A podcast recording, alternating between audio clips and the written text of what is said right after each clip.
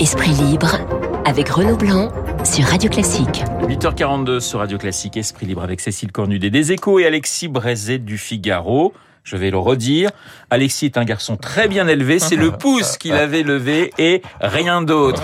Alexis, euh, pouce levé également pour Emmanuel Macron. Là, je pense pas. Je pense que vous allez être beaucoup plus critique. Vous avez trouvé ça trop long hier, cette conférence de presse à, à l'Élysée. Euh, J'entendais tout à l'heure ce que disait Jean-Marie Roy, où il disait que c'était le des renavants. Ce discours serait pour lui le plus puissant des somnifères.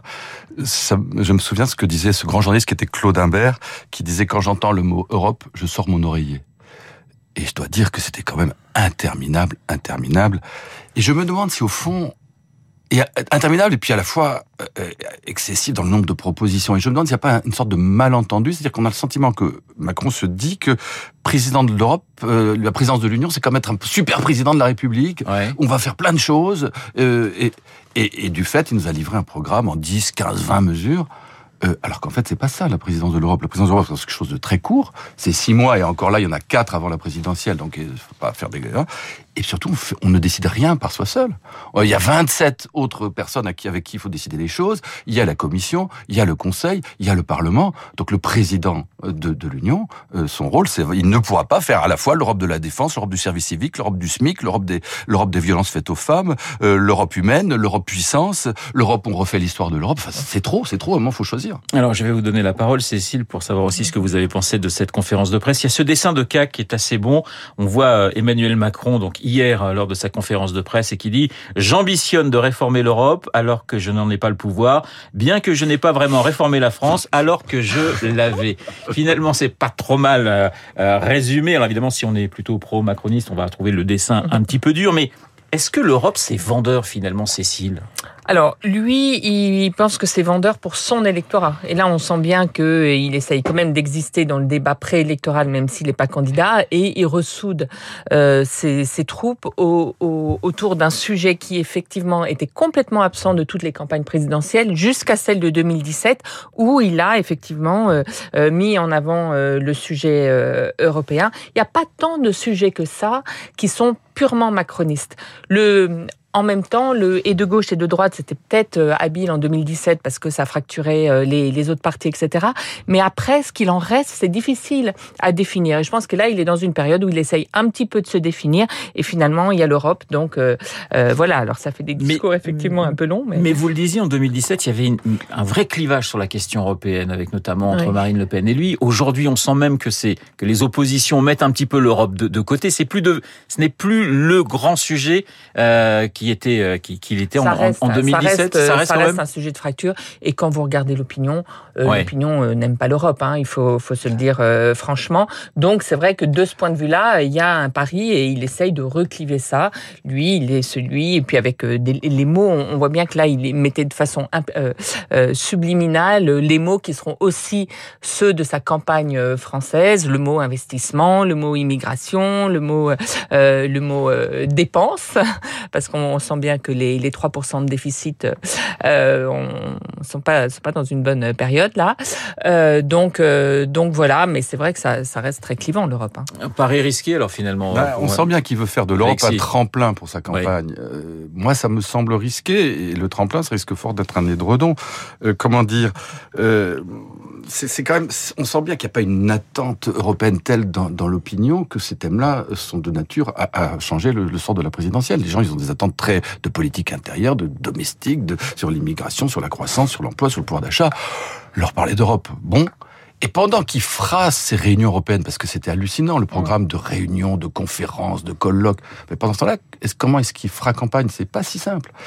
Et en termes, alors c'est vrai l'intérêt de poser le clivage, là peut y avoir un intérêt politique pour lui, mais cet intérêt me paraît plus fort face à Marine Le Pen ou Eric Zemmour, qui sont anti-européens, alors avec des nuances, mais anti-européens. Donc là, on peut dire qu'effectivement, Macron peut dire, moi, je suis le responsable, euh, l'Europe, l'avenir, je suis positif, je vais de l'avant par rapport aux gens repliés, fermés. Bon, il y a une rhétorique à développer là-dessus. Face à Valérie Pécresse, je vois pas bien l'avantage qu'a utilisé ce terrain-là. Il aura beaucoup de mal à marquer sa différence, et pendant ce temps-là, je le répète, il fera il pas faut campagne. Pas ouais. Alors, on va parler de Valérie Pécresse, d'Éric Zemmour et de son face-à-face -face avec Bruno Le Maire dans, dans un instant, mais auparavant, un mot sur... Euh un peu plus qu'un mot d'ailleurs sur la gauche, pratiquement disqualifié avant même le, début de la campagne quand on regarde les différents sondages. Et puis cette idée d'union de la gauche morte et enterrée. De primaire. oui, pardonnez-moi, de primaire, mm. mais qui devrait déboucher sur une union forcément entre les entre les différents candidats et, les différents partis, qui qui est morte et enterrée en l'espace de quelques ah, heures. ça, c'est sûr que les réactions ont été très rapides contre contre l'initiative d'Anne Hidalgo. Après, extrêmement rapide. Vous avez été étonné d'ailleurs, Cécile, ou pas? Vous attendiez à ce Non, parce que euh, en fait, ils sont tellement bas tous euh, qu'ils ne voient pas pourquoi ils se rangeraient euh, derrière euh, l'un ou l'autre. Donc, c'est apparu comme une manœuvre désespérée d'Anne Hidalgo. Moi, je voudrais vous donner une explication un petit peu, parce qu'on a beaucoup essayé de comprendre pourquoi Anne Hidalgo avait changé de pied comme ça. Vous avez remarqué de quelle couleur elle était habillée sur TF1 quand elle a fait son annonce sur la primaire Elle était en rouge. De quelle couleur elle était hier sur LCI Elle était en rouge. Si je vous dis ça, c'est pas anecdotique. Je pense qu'elle est obnubilée par Valérie Pécresse. Valérie Pécresse, qu'elle côtoie euh, au quotidien. Elle, elle est maire de Paris. Elle, elle est présidente de région. Elle a vu quoi? Elle a vu que Valérie Pécresse, elle avait pris 6 ou 7 points dans les sondages d'un coup parce qu'elle avait été lancée dans une primaire. Et donc, tout d'un coup, elle a changé de pied en se disant, je renverse la table, j'essaye un coup.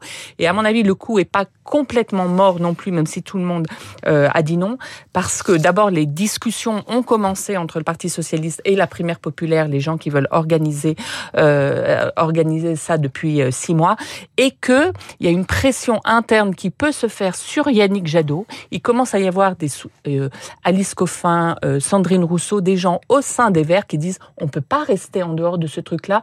Donc je pense que l'histoire n'est pas complètement morte. Il faut attendre encore quelques jours. L'histoire n'est pas complètement morte pour Cécile et pour vous, Alexis.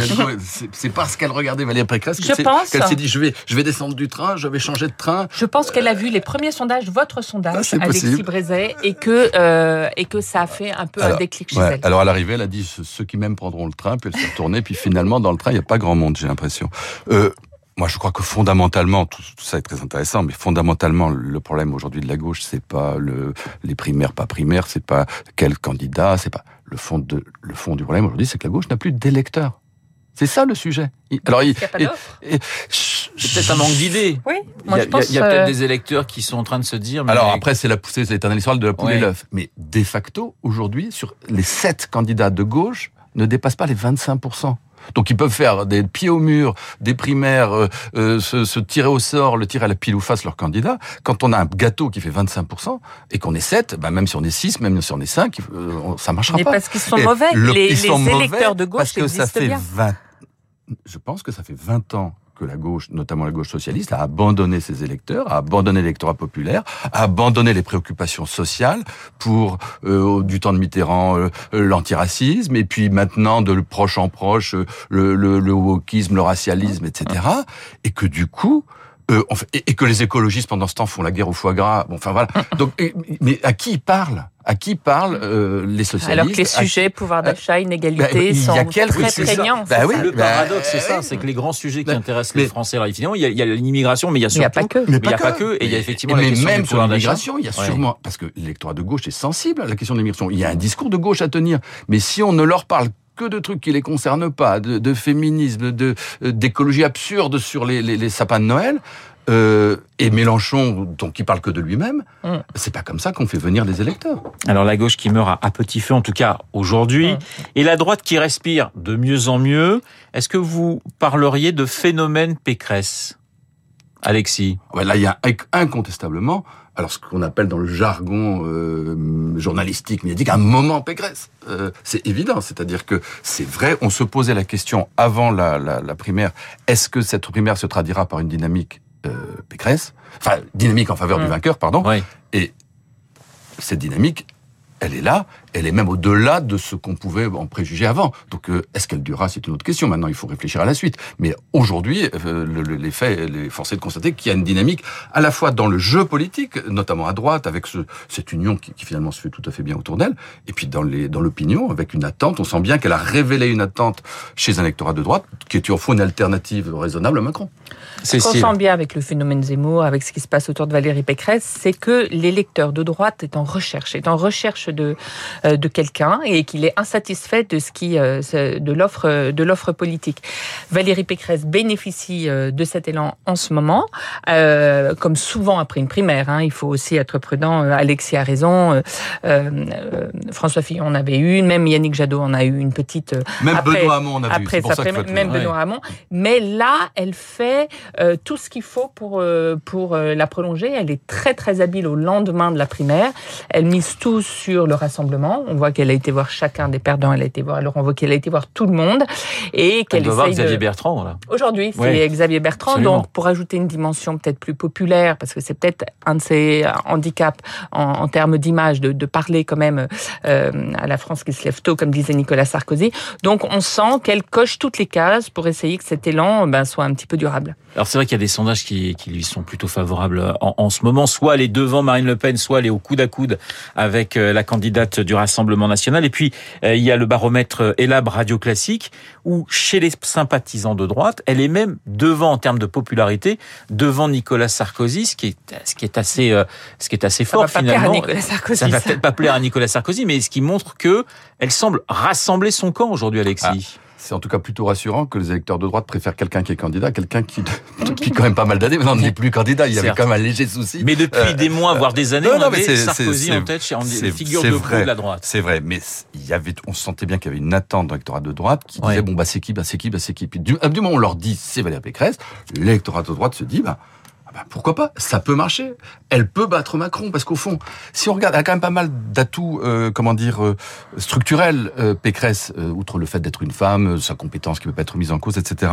Il y a que d'abord, comment dire, sociologiquement, parce qu'elle est, par là d'où elle vient, elle parle à la frange de cette droite qui a rejoint Macron, la bourgeoisie active, etc., qui peuvent se dire, ben, on s'y reconnaît dans ce qu'est Pécresse. Et par ailleurs, par son, son expérience de l'île de France et, et ses convictions sur la question d'immigration, elle peut être capable de tenir, en tout cas Aujourd'hui, elle le tient. Il faut, à mon avis, il faut qu'elle continue de le tenir. Le, ce, ce, bout de la ficelle sur le, le, régalien, sur l'immigration, sur la sécurité, sur les, les, risques de l'islamisme. Avec déjà ces deux bouts de la ficelle, c'est pas mal. Et puis il reste effectivement ce que disait Cécile, le côté populaire qu'il faut cultiver. Débat, en tout cas, la, la droite macronienne est mal à l'aise. Euh, Édouard Philippe devait. Vous parliez même d'anguille dans un dans ben, un Ils savent pas comment la prendre. Voilà. Ils savent pas comment la prendre. Pour parce euh, que, comme Macron. dit Alexis, elle fait ce grand écart entre entre les différentes droites. Donc potentiellement, elle peut avoir un spectre assez large. Et puis Édouard Philippe, qui devait annoncer un peu la structuration de, de, de son, de son parti euh, sur le terrain, ne l'a pas fait cette semaine. Il y a beaucoup de maires euh, philippistes qui étaient aussi des soutiens d'Île-de-France de Valérie Pécresse, c'est ce qui sont aujourd'hui entre les deux.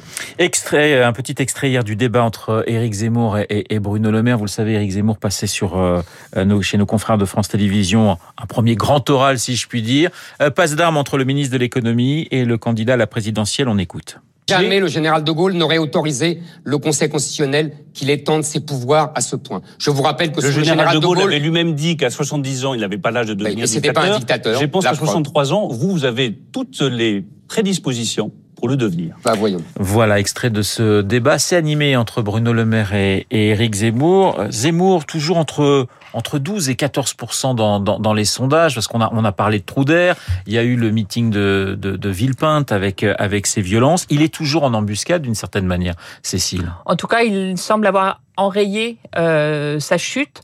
Euh, sa difficulté pour lui, c'est que on, on venait d'en parler. Il y a Valérie Pécresse qui émerge à ce moment-là, donc je pense qu'il y a des gens qui, qui, qui regardent les deux offres. Et c'est vrai qu'aujourd'hui, on voit plus la dynamique Pécresse que celle d'Éric Zemmour. Mais en tout cas, il n'est pas mort alors qu'il avait fait le fameux doigt dont vous aviez parlé. Qu'il peut être en difficulté. C'était pas un pouce, lui. il peut faire, euh, il peut être en difficulté sur certains sujets. On le voit bien que c'est là-dessus qu'a essayé de le, le, coincer Bruno Le Maire sur euh, Pétain, sur les femmes mais euh, il n'a pas dit son dernier mot, lui non plus. Et, euh, et, euh, et bon, faut voir comment comment il, il, transforme ça dans les prochains jours. Alexis, ce sera ma dernière question. Il y a quand même pour lui une question épineuse qui est la question des 500 signatures. Ça semble relativement compliqué pour lui. Vous pensez que ça peut ça peut bloquer? Oui, ça peut bloquer. Oui, ça peut bloquer. Euh, après, moi, j'ai quand même le sentiment que pour un maire d'une petite commune. Alors même si c'est vrai que c'est difficile, hein, parce que il y a des pressions, les pressions des électeurs, les pressions des grands élus, du président du conseil général, du président du conseil régional qui dit oh là là si tu donnes ta signature à tel ou tel, c'est pas que pour Zemmour, c'est pour plein d'autres, pour Marine Le Pen, pour enfin pour les petits candidats, pour Mélenchon, tu seras puni. Euh, j'ai quand même le sentiment que, que pour un, un élu local, c'est moins euh, compromettant, entre guillemets, de donner sa signature à Zemmour. Donc je, je ferai plutôt le pari, mais en fait, on n'en sait rien. Il y a toujours un risque. Il dit qu'il en a 300. Voilà. Après, ce ne sont pas des signatures qu'on a, ce sont des promesses de signature. Absolument. faut-il ensuite. C'est-à-dire que pour en avoir 500, il faut au moins 6 à 700 promesses. Parce qu'il y a toujours de, il y a toujours des, des, des, de la chute entre les deux. Voilà. Et eh bien, cette euh, présidentielle s'annonce passionnante. Esprit libre avec Cécile Cornudet et Alexis Brézet que nous retrouvons euh, vendredi prochain. Merci beaucoup et je vous souhaite un excellent week-end. Il est 8h57 dans un instant. C'est Lucille Bréau que vous allez retrouver pour l'essentiel de l'actualité.